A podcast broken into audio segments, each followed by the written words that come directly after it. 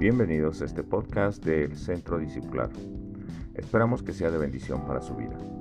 Puede seguirnos en Facebook y en YouTube como Centro Discipular. Los días miércoles y viernes a las 7 de la noche tenemos transmisión en vivo. Los domingos a las 11 de la mañana. También le invitamos para que pueda seguir a los jóvenes en Conéctate con Dios por Facebook Live los días sábados a las 5 de la tarde. Esperamos que estas predicaciones sean de bendición para su vida.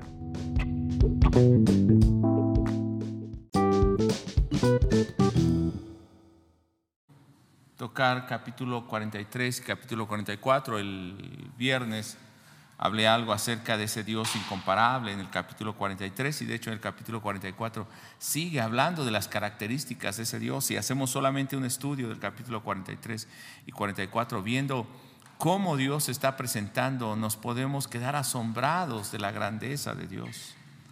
Y en este capítulo 43 y 44 Dios se muestra como ese Dios todopoderoso haciendo una obra perfecta en su pueblo, aunque su pueblo no es perfecto.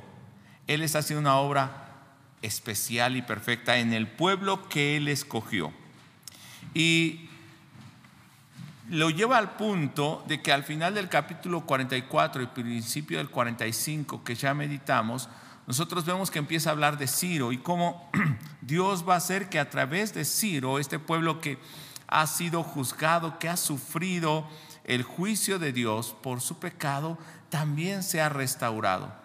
Y para nosotros puede parecer muy sencillo esto que Isaías está hablando y que Dios le está revelando, pero cuando Dios le habla a Isaías para que Isaías hable a Judá, estamos hablando del año 700 antes de Cristo aproximadamente. Y luego va a venir Asiria y los va a oprimir.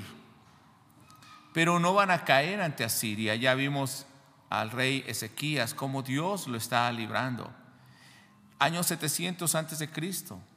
Hasta el año 605 viene Nabucodonosor y Babilonia a eh, dominar a Judá y a Jerusalén.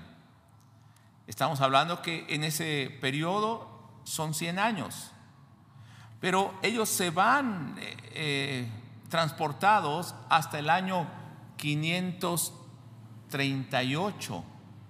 Estamos hablando de 60 años más, poco más de, 60 años desde el 586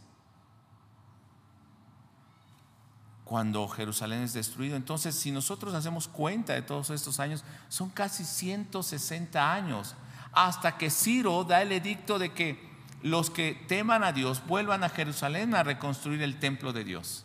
Entonces, estamos hablando que pasó el imperio asirio, pasó el imperio babilónico, creció y, vino su decadencia, hasta que Dios está cumpliendo lo que dice al final del capítulo 44 y principio del 45. Entonces podemos ver que el plan de Dios es perfecto. Y estoy, estoy hablando de esto antes de que nosotros iniciemos, porque Dios va a estar utilizando a este hombre, a Ciro, para realizar su obra. Y vamos al capítulo 44, verso 28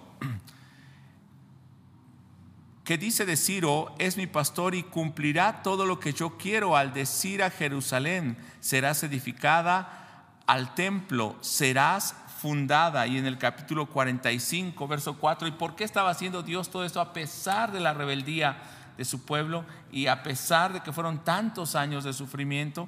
Dice el capítulo 45, verso 4, por amor de mi siervo Jacob y de Israel, mi escogido, te llamé por tu nombre, te puse sobrenombre, aunque no me conociste. Por amor a Israel llamó a Ciro a un hombre persa que no le conocía para que Dios pudiera realizar el propósito que tenía en su pueblo. Pensemos el día de hoy y con esto vamos a iniciar. Nosotros rechazaremos a ese Dios o nosotros viviremos eh, en rebeldía a ese Dios o nos volveremos a ese Dios que tiene un plan perfecto para nosotros. ¿Cómo es que hoy la gente a pesar de lo que estamos viviendo, alguno, uno que otro se está volviendo al Señor, pero la mayor parte de gente vive todavía con un corazón duro, rebelde y aún rechaza la voluntad de Dios. Y eso vamos a ver hoy en un ejemplo en la historia de Israel. Oremos. Padre, pedimos que podamos tener un corazón dócil, sensible, y que a pesar de que pase el tiempo, nosotros sabemos que tu obra perfecta, tu plan eterno, ese Dios maravilloso que se ha revelado a nosotros y nos escogió, sigue cumpliendo su propósito. Y aún levantará a aquellos que no le conocen para que ellos puedan realizar ese plan en el pueblo de Dios, para que ese pueblo que también está sufriendo llegue el momento en que sea restaurado. Gracias te damos en el nombre de Jesús. Amén. Y quise hablar de esa parte porque en medio del dolor siempre Dios va a estar poniendo una puerta de esperanza, una ventana de esperanza. Estuvimos viendo el viernes acerca de ese Dios creador y formador incomparable en el capítulo 43, verso 1, que dice, ahora sí dice Jehová, creador tuyo, oh Jacob, formador tuyo. Y le dice, no temas, porque yo te redimí, te puse nombre, mío eres tú. Dios le está hablando a ese pueblo rebelde, pero Él lo formó y dice, pero tú eres mío. Verso 15 del mismo capítulo. Dice, yo Jehová, santo vuestro, creador de Israel, vuestro rey, no solamente soy tu creador, tu formador, que te redimí, que te escogí, sino soy el Dios santo, que soy tu rey y tu creador. Eso es lo que el Señor quiere ser para nosotros. Y ese Dios que nos ha formado para su gloria en el capítulo 43, verso 7, que ya conocemos. Es un Dios que nos formó para glorificarle.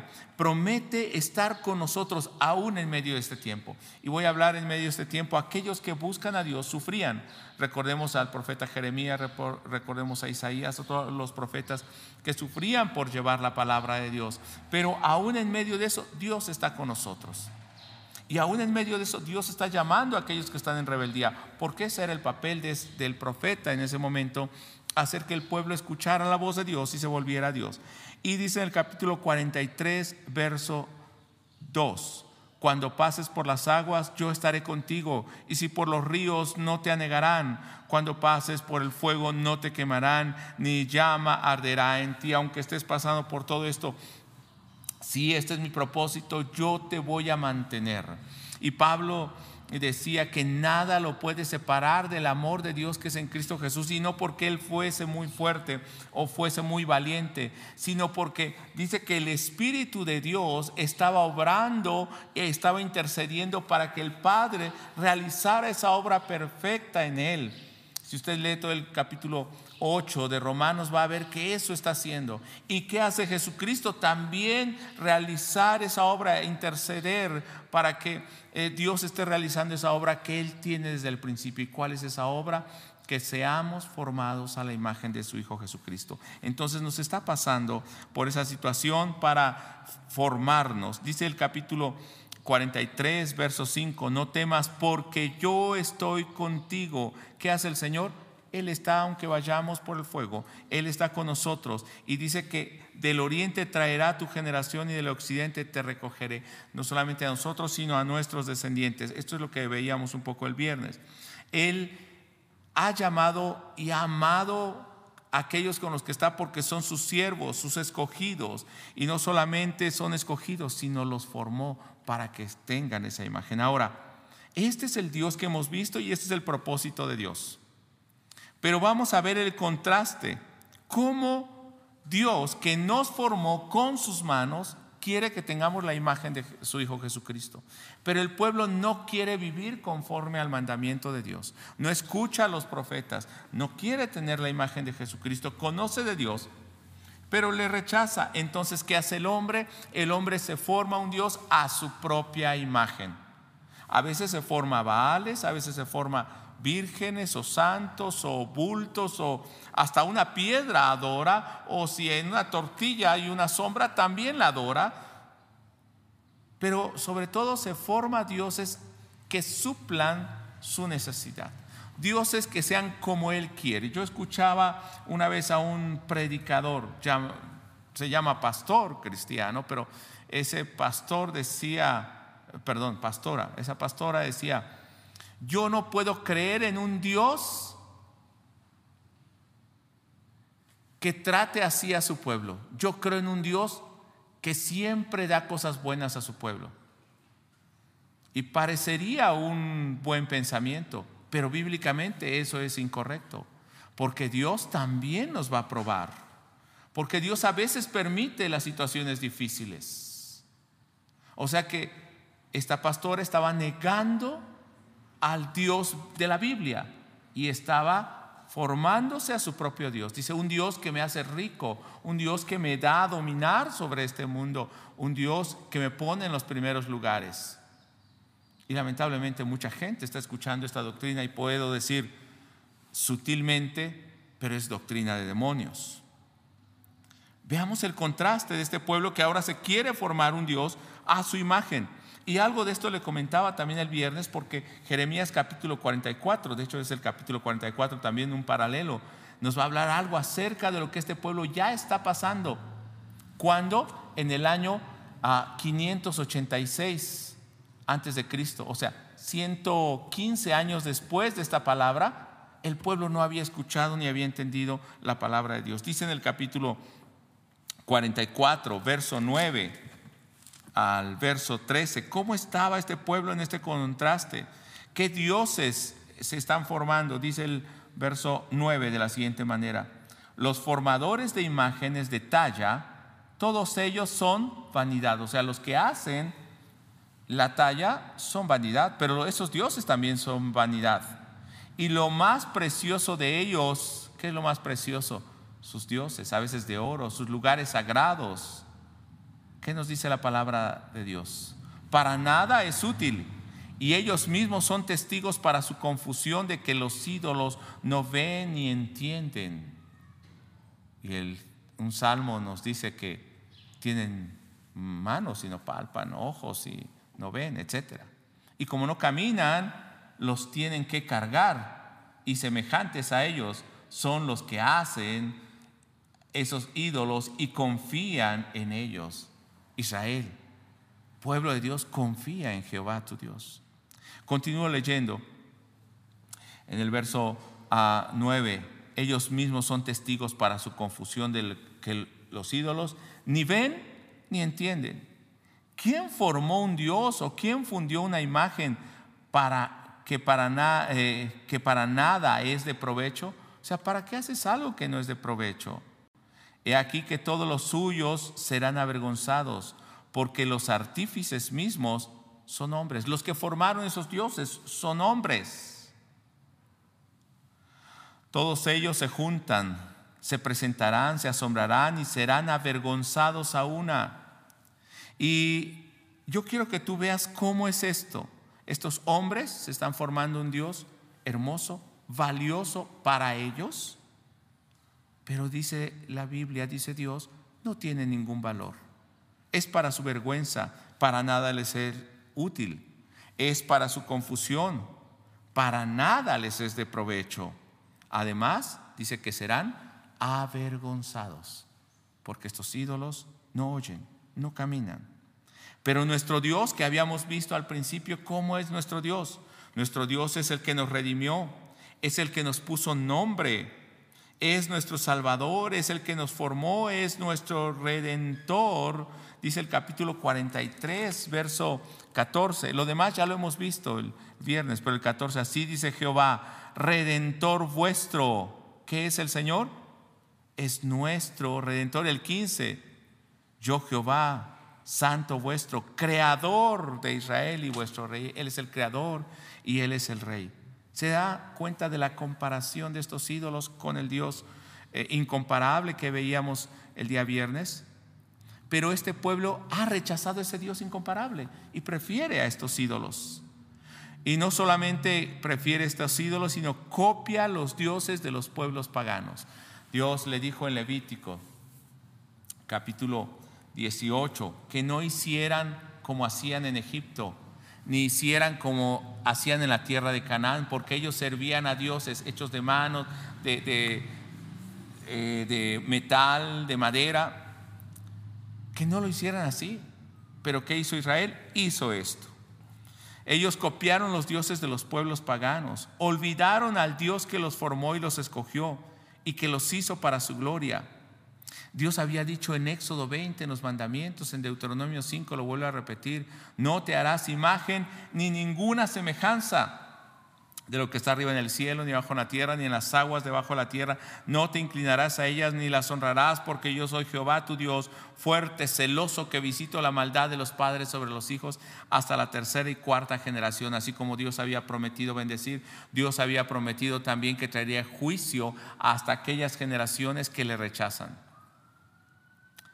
Y vemos que ellos han copiado esos ídolos. De hecho, trajeron cargando los ídolos en el desierto, nos dice eh, la palabra de Dios. No dejaron a esos ídolos. Se formaron un becerro en, eh, en Éxodo capítulo 32, porque querían ver algo físico. Querían darle una imagen a Dios. Cuando el reino se divide en Dan y en Betel, ellos forman también dos ídolos, dos becerros, pero esos becerros simbolizaban los demás dioses. Y habían más dioses que esos. Tanto que pusieron a Dios y la esposa de Dios, la reina del cielo. Y a ellos servían en lugar de servir a Dios. Copiaron los dioses de los asirios cuando Acaz va a Asiria y él ve un lugar hermoso eh, eh, con sus dioses, un altar. Dice que envía al sacerdote la imagen de todo, el diseño, y le pide que haga un lugar igual. Así que cuando el rey Acaz vuelve a Jerusalén, ¿qué ha hecho el sacerdote?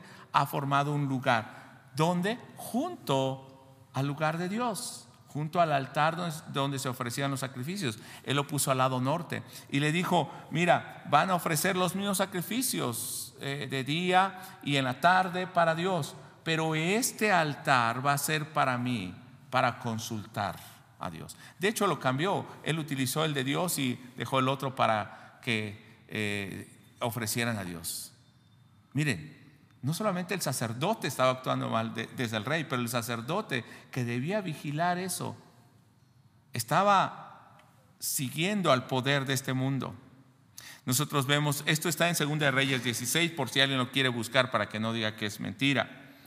Y también vemos que cuando se volvieron a Egipto, después de todos los dioses, cuando se volvieron a Egipto, Jeremías les va a reclamar, esto es en el año 586, ya cuando han sido transportados a Babilonia y algunos no se quieren ir y se van a Egipto pensando que van a escapar de la ira de Dios. Y allá dice que llegan y copian los dioses de Egipto. O sea que Israel se vendía al mejor postor no tenía una fidelidad a su Dios. Entonces se hicieron eh, esos ídolos. Pero veamos cómo fue degenerando o cómo fueron abandonando a Dios. Mire, en Deuteronomio, vamos a los primeros libros del Pentateuco. Deuteronomio capítulo 6 esto es importante porque Deuteronomio es antes de que ellos entren a la tierra. Es el ah, último libro escrito por Moisés y están para cruzar el río Jordán. Estamos hablando del año 1506 ah, al 1510 aproximadamente antes de Cristo. 1506. Y este pueblo en el 700 no ha obedecido. En el año 586 que eh, Jeremías está escribiendo, no han obedecido. Vea lo que Dios había dicho. Capítulo 6 de Deuteronomio, verso 11. Eh, Dios le está hablando que oigan su voz y no olviden sus mandamientos, ni ellos ni sus hijos, y que los enseñen. Dice, dice, porque Dios los va a llevar todavía a esa tierra. Dice, y a casa llena de todo bien, que tú no llenaste, y cisternas cavadas que tú no cavaste. Ellos iban a encontrar casas y cisternas. ¿Qué son cisternas? Son como, ah, um, ¿cómo se llama ahora? Represas eh, o pequeñas presas que la gente de ahí ya tenía para eh, las inundaciones, para el tiempo de lluvia y para el riego. Cisternas cavadas que tú no cavaste, viñas y olivares que no plantaste, y luego que comas y te sacies. Cuídate de no olvidarte de Jehová, que te sacó de la tierra de Egipto, de casa de servidumbre. Dios era claro, tú ya tienes todo, pero no te olvides de Dios. Capítulo 11 del mismo eh, libro, capítulo 11, verso 14, dice de la siguiente manera, además de eso que ya estaba listo cuando ellos llegaran, ¿qué iba a hacer Dios? Yo daré lluvia de vuestra tierra a su tiempo, la temprana y la tardía, y recogerás tu grano, tu vino y tu aceite. Yo te voy a disponer todo y aparte yo te voy a dar la lluvia a su tiempo, la temprana y la tardía. O sea, Dios estaba poniendo todo para este pueblo. Pero ¿qué hizo este pueblo? Dice en Jeremías capítulo 2, verso 13. Jeremías 2, verso 13. Este pueblo ya tenía todo. Dios le había dado eh, aún la lluvia para que ellos tuvieran frutos, se saciaran. Dios les había dado casas, les había dado viñedos. ¿Qué más gratitud podían tener que Dios les diera esto? Y que además les diera la lluvia en todo tiempo. O sea, es una bendición la lluvia. Cuando hay sequía, vemos en el norte, en algunos estados, que ha estado muriendo el ganado. Y cuando viene la lluvia, vienen inundaciones, pero los agricultores y la gente que se dedica al campo dicen, que eso es una bendición y realmente es una bendición porque si no hay eh, cultivo, no hay alimento, no hay vida, ni para los animales ni para las personas. Capítulo 2, verso 13 de Jeremías. Porque dos males ha hecho mi pueblo. Vea estos males que hizo el pueblo de Dios. Estamos hablando de 115 años después de que, escribió Isaías. Dos males ha hecho mi pueblo me dejaron a mí. ¿Qué mal hicieron? Dejaron a Dios. ¿Y qué es Dios?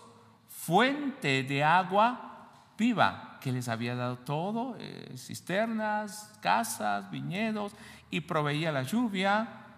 Y cavaron para sí cisternas, cisternas rotas que no retienen agua. ¿Por qué es un mal que dejaron a Dios y luego cavaron cisternas? Hacer más presas de las que habían. Decían en su corazón si Dios no cumple. No estaban creyendo en Dios. Si Dios falla, entonces vamos a tener nuestra reserva de esta agua, porque puede ser que Dios falle. ¿Dios falla? ¿Dios miente? No. Realmente era el hombre, el pueblo de Dios que no estaba conociendo a su Dios, tanto que habían visto de Dios, tantos milagros, tantas maravillas, y no podían confiar en su Dios. Este fue el mal, dos males. Dejaron a Dios, fuente de agua viva, y se cavaron cisternas. ¿Qué es la idolatría? Lo mismo. Dejaron a Dios por algo que eh, satisface su necesidad momentánea. Si esta agua satisface mi necesidad, si este alimento satisface mi necesidad, si esta carrera satisface mi necesidad, si esta actividad satisface mi necesidad, pero por este lado está Dios, ¿Qué hace la gente? Prefiere dejar a Dios. Así había estado actuando este pueblo.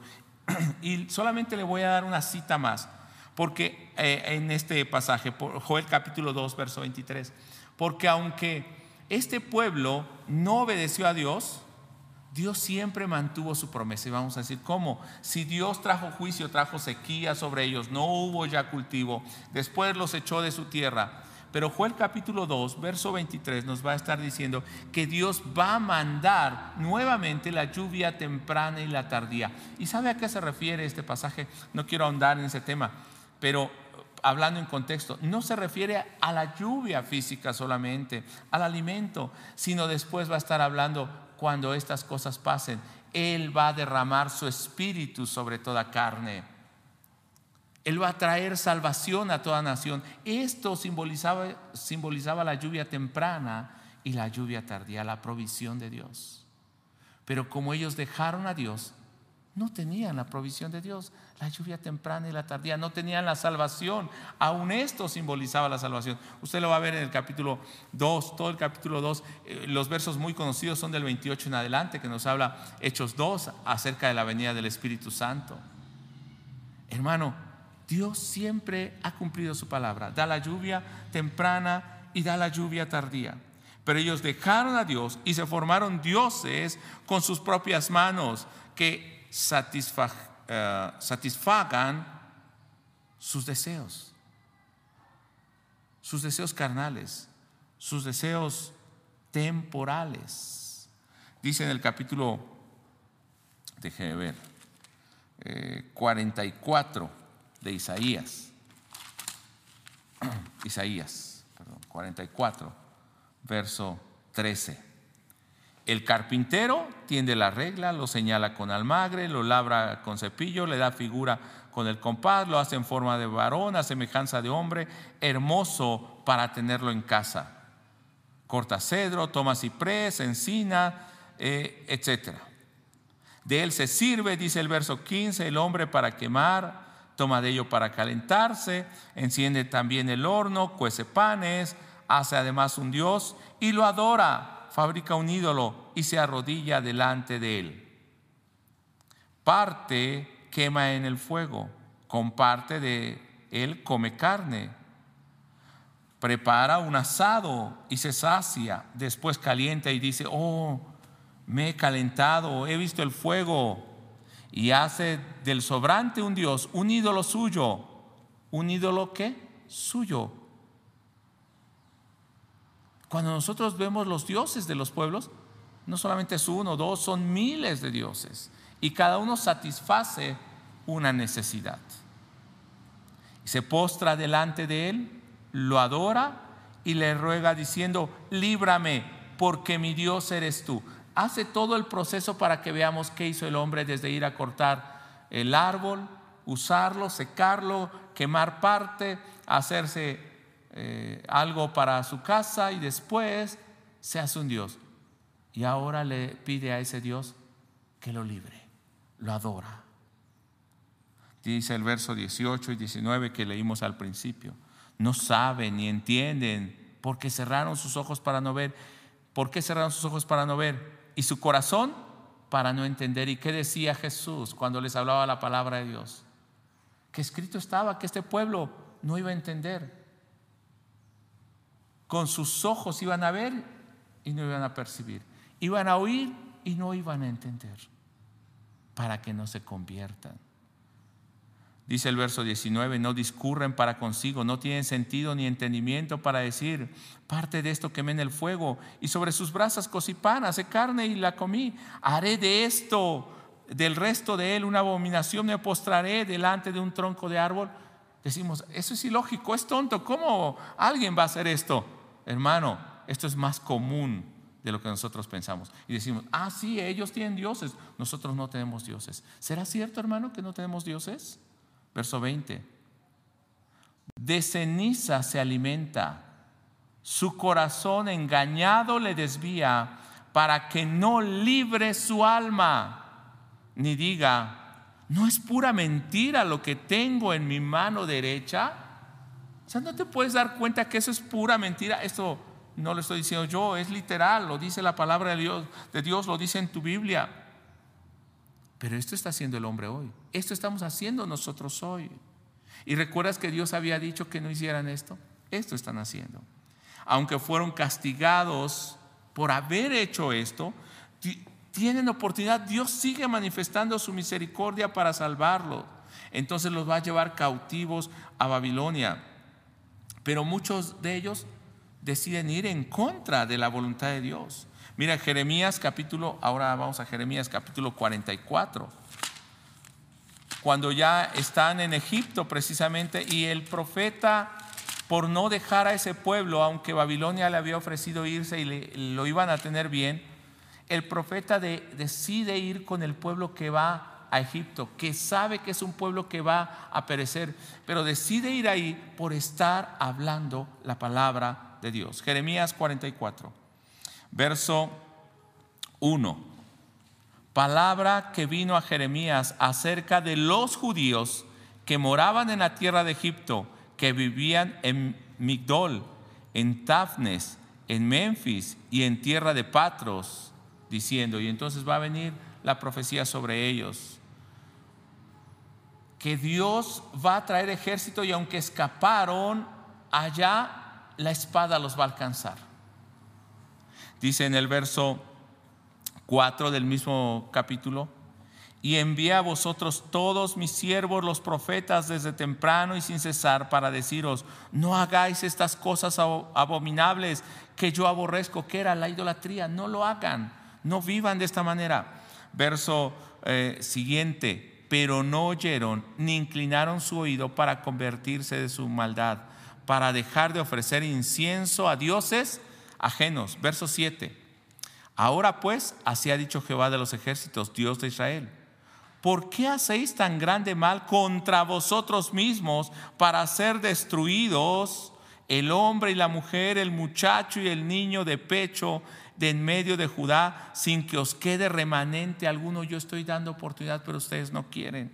Verso 8 haciendo enojar con las obras de vuestras manos, ofreciendo incienso a dioses ajenos en la tierra de Egipto, a donde habéis entrado para vivir, de suerte que os acabéis y seáis por maldición y por oprobio a todas las naciones de la tierra. Cuando Dios había dicho que ellos iban a ser bendición, ahora este pueblo que está viviendo de esa manera dice, es mejor hasta que sean terminados, porque ustedes en lugar de ser bendición, son maldición y vergüenza a todos los pueblos de la tierra.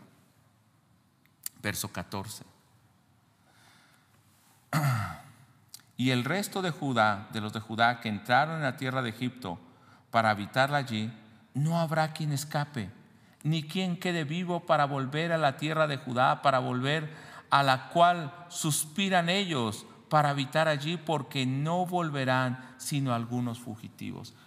Ellos anhelaban volver, pero Dios dice, ni siquiera van a tener esa oportunidad. Podemos decir, ¿por qué? ¿Por qué Dios está actuando así?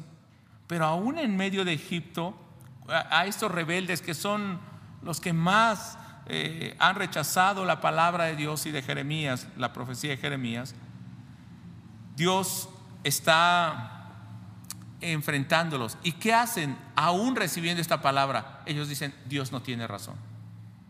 Veamos el capítulo 44, verso 15.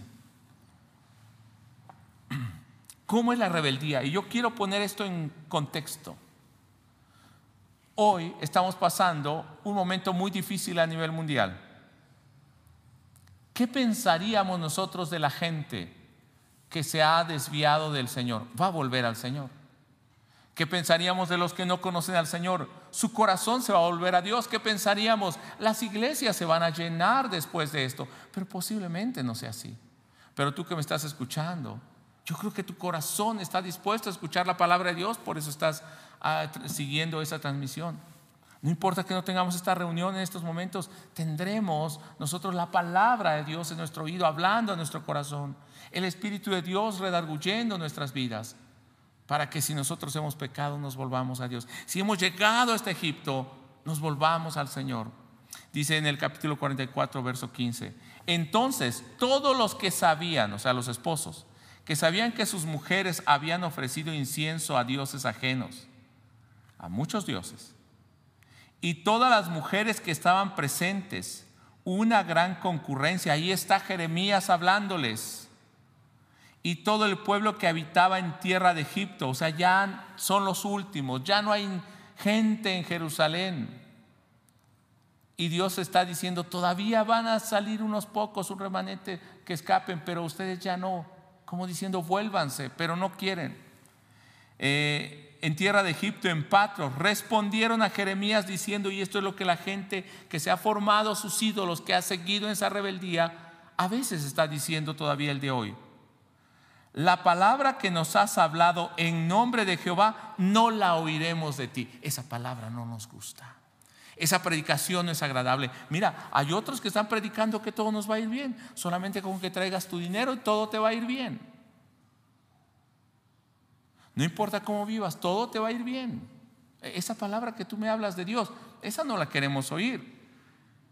¿No eso mismo le decían a Isaías? Ya no pongas delante de nosotros a ese Dios santo. Mejor háblanos mentiras, profetiza mentira. Verso 17, sino que ciertamente pondremos por obra toda la palabra que ha salido de nuestra boca. Ah, no queremos escuchar la voz de Dios. Yo no creo en ese Dios, dicen algunos, hasta llamándose cristianos. Yo creo que mi Dios es así. Esto no lo creo de Dios. O sea, creen más lo que dice el hombre que lo que dice Dios. Creen más a la mentira de su pensamiento, de sus deseos, de sus ídolos que se han formado, que lo que Dios, el que los formó, el Dios verdadero, el Dios incomparable, el Dios único, dice. ¿Cómo puede ser el hombre tan necio? Dice aquí esta gente, creeremos a la palabra que ha salido de nuestra boca para ofrecer incienso a quién? A la reina del cielo, derramándole libaciones como hemos hecho nosotros y nuestros padres, nuestros reyes, nuestros príncipes en las ciudades de Judá y en las plazas de Jerusalén y tuvimos abundancia de pan y estuvimos alegres y no vimos mal alguno. Y esto es lo que la gente hoy dice. Mira, cuando vamos a los ídolos hay hasta fiesta, alegría y todo. Y cuando nos hablas de Dios nos está diciendo que es juicio por nuestro pecado. ¿Cómo vamos a creer en ese Dios? Pero este es el Dios que está hablando a tu corazón, que habla a mi corazón, para que no nos perdamos, para que no ah, fallezcamos, para que entremos a la tierra de la promesa, para que volvamos a su palabra. Verso 18. Más desde que dejamos de ofrecer incienso a la reina del cielo y, y derramarle libaciones, nos ha faltado todo, y espada y de hambre somos consumidos. No se daban cuenta que era el juicio de Dios pero ellos decían, no, es que ya no le estamos sirviendo a la reina del cielo. Y, quiero ser directo en esta hora. A nivel mundial, ¿cuánta gente dice que adora a Dios, que conoce a Cristo, pero le honra a Cristo o honra a otras imágenes en vez de Dios, en vez de a Jesucristo? Verso 19. Cuando ofrecimos incienso a la reina del cielo y le derramamos libaciones. ¿Acaso le hicimos nosotras tortas para tributarle culto y le derramamos libaciones sin consentimiento de nuestros maridos? Está diciendo, todos estábamos de acuerdo. Pero ahora que hemos servido a Jehová, todo nos va mal. Ah, qué duro es el corazón del hombre que no conoce a Dios entonces los juicios de Dios no se detendrán sobre esta gente, tanto que hasta Faraón mismo llegará el juicio. Ustedes se vinieron a Egipto y piensan que los va a librar, sobre ellos viene el juicio. Van a los ídolos mudos, sobre ellos viene el juicio y sobre la gente que les sigue. Verso 40, 27, eh, perdón, el capítulo 44, 27 y 28.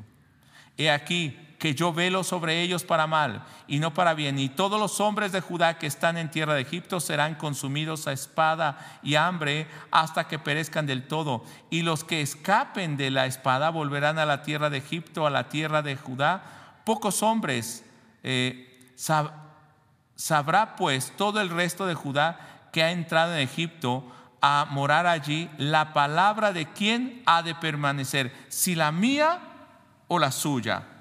¿La palabra de quién se va a cumplir? ¿La de ustedes o la mía? Dice, aún en Egipto yo los voy a alcanzar. Ahora, quiero ir concluyendo el día de hoy. Y les decía al principio, si nosotros rechazamos a Dios o nos volvemos a Dios, aún en esta situación, habrá muchos que se están volviendo a Dios. Gracias al Señor por ese corazón sensible porque saben que Dios los escogió, los formó y los hizo. Pero ¿cuántos están levantando nuevamente ídolos y siguen en sus ídolos? Y cuando se han vuelto a Dios es por un momento porque tienen dolor, porque eh, necesitan un favor de Dios, pero realmente su corazón no se ha vuelto a Dios. Lo están tomando como un ídolo más. Ahora mucha gente de esta misma manera se estará volviendo a sus ídolos. ¿Qué son nuestros ídolos el día de hoy? Puede ser tu orgullo, tu altivez, tu rencor, tu carácter, tu forma de vida, tu adulterio, tus vicios, tu trabajo, tu dinero, la forma de vivir en inmundicia, tus palabras mentirosas. Nuestro corazón y nuestra vida a veces está llena de todo esto. Y hemos puesto eso en lugar de Dios y seguimos lo que nuestra boca dice, lo que nuestro corazón nos indica y no lo que Dios ha dicho. Y al final, ¿qué dice Dios? Mira, yo voy a mostrarte la palabra de quien se cumple, la palabra de quien es verdadera, la palabra de quien es permanente, porque yo soy el Dios santo, eterno, único. Los que hoy oyen su voz, tú que oyes tú, la voz de Dios, vuélvete al Señor. No creas que muchos se volverán a Dios, oremos que sí, pero muchos seguirán como este pueblo enojado contra Dios cuando ellos nunca han servido a Dios y culparán a Dios y hoy la gente dice, Dios, ¿por qué? ¿Por qué preguntarle a Dios cuando es el resultado de nuestra vida alejada de Dios? Cuando es el producto de nuestra desobediencia a Dios. Cuando Él había dicho, yo te voy a dar a una lluvia temprana y la tardía, yo voy a proveerte de todo. Y aún cuando pases por el fuego, yo voy a estar contigo aún en la prueba voy a estar contigo. Pero hemos dejado a ese Dios. Los que oyen hoy la voz en medio del mismo juicio tienen la promesa de Dios y volveremos nuestro corazón al Señor. Dice Jeremías capítulo 24. Eh, y tomo Jeremías en contexto con Isaías porque esto ya es el cumplimiento de lo que Isaías había dicho. Jeremías capítulo 24, verso 5. Así ha dicho Jehová, Dios de Israel, como a estos higos buenos, así miraré a los transportados de Judá, a los cuales eché de este lugar, a tierra de los caldeos para bien. O sea, Dios está viendo como higos buenos aquellos o como los que tienen bendición, aquellos que fueron transportados. Ciertamente van a sufrir. Ahí está Daniel, Sadrach, Mesach, Abednego. Eh, está Ezequiel entre los transportados. Pero dice, yo los veo como buenos. O sea, aún el pueblo que teme a Dios va a estar pasando estas tribulaciones. Verso 6, porque pondré mis ojos sobre ellos para bien y los volveré a esta tierra y los edificaré y no los destruiré, los plantaré y no los arrancaré. Y esta promesa para ellos también es para nosotros. Pasando por estas aguas, por este fuego, por este desierto, Dios estará con nosotros, nos sostendrá, nos llevará de la mano y nos hará volver. Y entonces nos plantará, nuestra fe será más firme. Verso 7, pero ve, esto es lo hermoso, porque Dios nos está pasando a veces por estas situaciones. Y les daré corazón para que me conozcan que yo soy Jehová. ¿Qué estamos aprendiendo a través de estas situaciones? Que Él es un Dios verdadero que cumple su palabra. Y me serán por pueblo y yo les seré a ellos por Dios porque se volverán a mí, dígalo conmigo, se volverán a mí de todo su corazón. ¿Cómo nos volveremos al Señor? De todo nuestro corazón, ya no a medias, ya no con mentiras, ya no buscando a Dios por interés, nos volvemos al Señor de todo nuestro corazón. Voy a, eh, reserve ahí de, eh, Jeremías y voy a Deuteronomio capítulo 30, verso 6. Deuteronomio 36.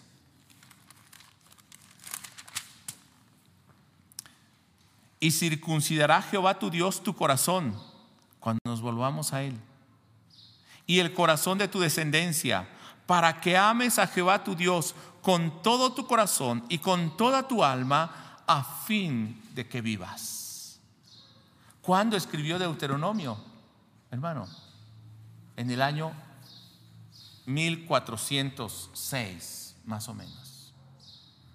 Desde ese momento Dios está diciendo, yo los voy a volver y voy a circuncidar, no su prepucio, sino su corazón, para que vivan, para que me busquen. Y eso es lo que Jeremías va a decir en el capítulo 31, verso 31, en Ezequiel capítulo 36, eh, verso 26 en adelante. Pero vamos a Jeremías capítulo 29 para ir concluyendo. Jeremías capítulo 29 dice de la siguiente manera, en el verso 13, eh, y me buscaréis y me hallaréis, porque me buscaréis de todo vuestro corazón. ¿Qué va a pasar, hermano, con nosotros después de esta situación? O aquellos que están escuchando, o aquellos que estaban alejados de Dios, o aquellos que habían levantado sus ídolos, o nosotros habíamos levantado nuestros ídolos en nuestro corazón, nos volveremos de todo nuestro corazón y le buscaremos. Posiblemente hoy estamos pasando un tiempo hasta donde decimos, cuando oro, cuando medito, siento como si Dios no me escuchara. Pero este es el tiempo del desierto que estamos pasando.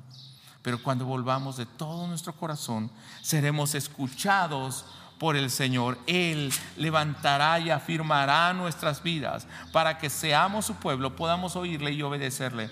Y dice en Jeremías capítulo 32, verso 40, y haré con ellos pacto eterno de que no me volveré atrás de hacerles bien y pondré mi temor en el corazón de ellos para que no se aparten de mí. Qué hermoso es ver el obrar de Dios. Cuando no entendemos, reclamamos a Dios. Pero cuando entendemos el obrar de Dios, decimos, Señor, forma en mí ese hombre, esa mujer, ese joven, ese anciano, ese niño que tú quieres.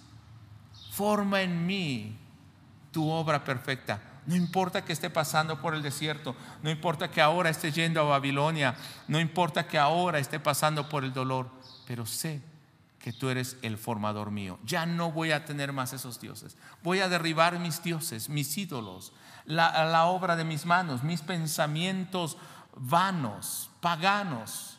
Me dio mucho dolor, aunque había escuchado algunas cosas de un uh, hombre que se dice pastor y un ministro de alabanza. Me había dado dolor ver las cosas que dice, pero esta semana escuchaba algo que él decía, eh, y mucha gente, muchos cristianos lo apoyan, pero él decía, como somos uno con la gente que no conoce a Dios, también ellos son espirituales igual, haciéndose uno con ese pueblo. Y entiendo que quiera sensibilizar a la gente, pero esta no es la manera. Y dice, por eso creo que tenemos que hacer canciones más paganas. Y yo eh, nada más no podía entender eso que, que oía. Si está diciendo eso de las canciones, está diciendo que su vida debe ser más pagana. Cuando Dios lo que está haciendo es al revés.